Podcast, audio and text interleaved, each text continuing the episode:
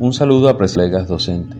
Quien les habla, licenciado Rafael Muñoz, docente de la Universidad Militar Bolivariana de Venezuela, con el mayor gusto les presenta nuestro tema de hoy, 26 de marzo, que busca dar respuesta a la interrogante cuáles son las reconfiguraciones necesarias en la praxis docente para adecuarse a la educación mediada por las TIC. Y para ello se ha escogido la obra colectiva de autores mexicanos y argentinos publicada en 2017 en Guadalajara que lleva por título Educar en la era digital, docencia, aprendizaje. Y así se da inicio a la síntesis diciendo que estamos claros de que vivimos en la era digital, no porque los avances de la tecnología hayan llegado a su punto culminante, sino porque la tendencia marcada por su desarrollo nos orienta a la intuición de que su marcha se mantendrá vigente y con intensidad en los años.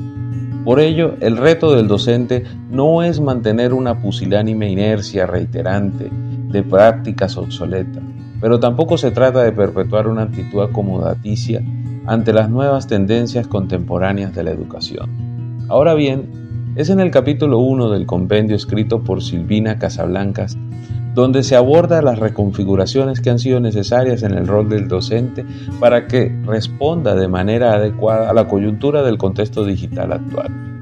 En sus palabras iniciales nos dice la autora que la imagen mental del docente que acompaña la gramática visual de nuestra vida seguramente se compondría con docentes insertos en una clase numerosa, de pie y por delante de los estudiantes quienes estarían sentados escuchando y así podríamos continuar con un listado de funciones y percepciones sobre un rol construido histórica y socialmente.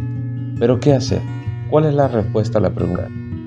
Afirma la autora que el intento de los docentes debe ser el de generar algún tipo de cambio que favorezca el diseño de un nuevo ser docente, ya que no se evidenciará desde los estudiantes el cambio, desde el punto de vista de lo tecnológico, puesto que ellos tienen más naturalizado el modo de comunicarse con tecnología. Por ello, hoy las tecnologías, emergen con el gran significante de cambio de época y de vinculación entre docentes y estudiantes. Un árbol digital imposible de obviar ni esquivar, que ha dado la gran oportunidad de revisar roles, funciones y modos de entender la educación formal y la actuación profesional.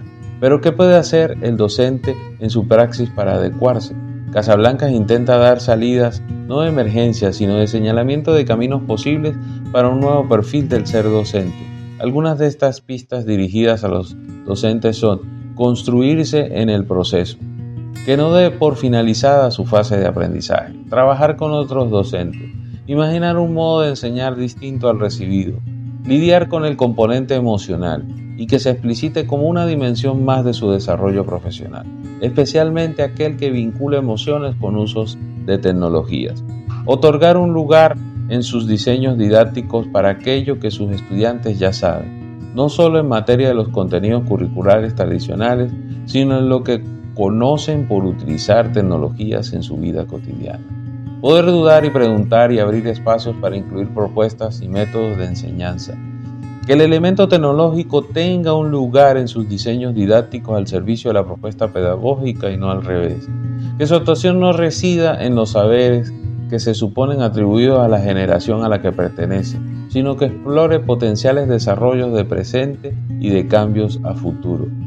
Asumirse como un transeúnte digital, aquel que incorpora las tecnologías disponibles en su época para desarrollar la profesión. Finalmente, dice la autora, vivimos un tiempo privilegiado para el cambio, para la reflexión de roles y saberes, una instancia que permite crear y rediseñar como nunca antes, con lo disponible cercanamente o en distancias lejanas. La posibilidad de crear y generar conocimiento junto con otras personas, utilizando fuentes diversas y enriquecer de modo exponencial las funciones atribuidas al ser docente tradicional. Y ya para ir culminando esta entrega, invitamos a reflexionar qué te falta reconfigurar en tu quehacer docente, qué no has querido desaprender para poder aprender. Te invito a clicar en el enlace dejado en la entrada para descargar el libro que sirvió de referencia.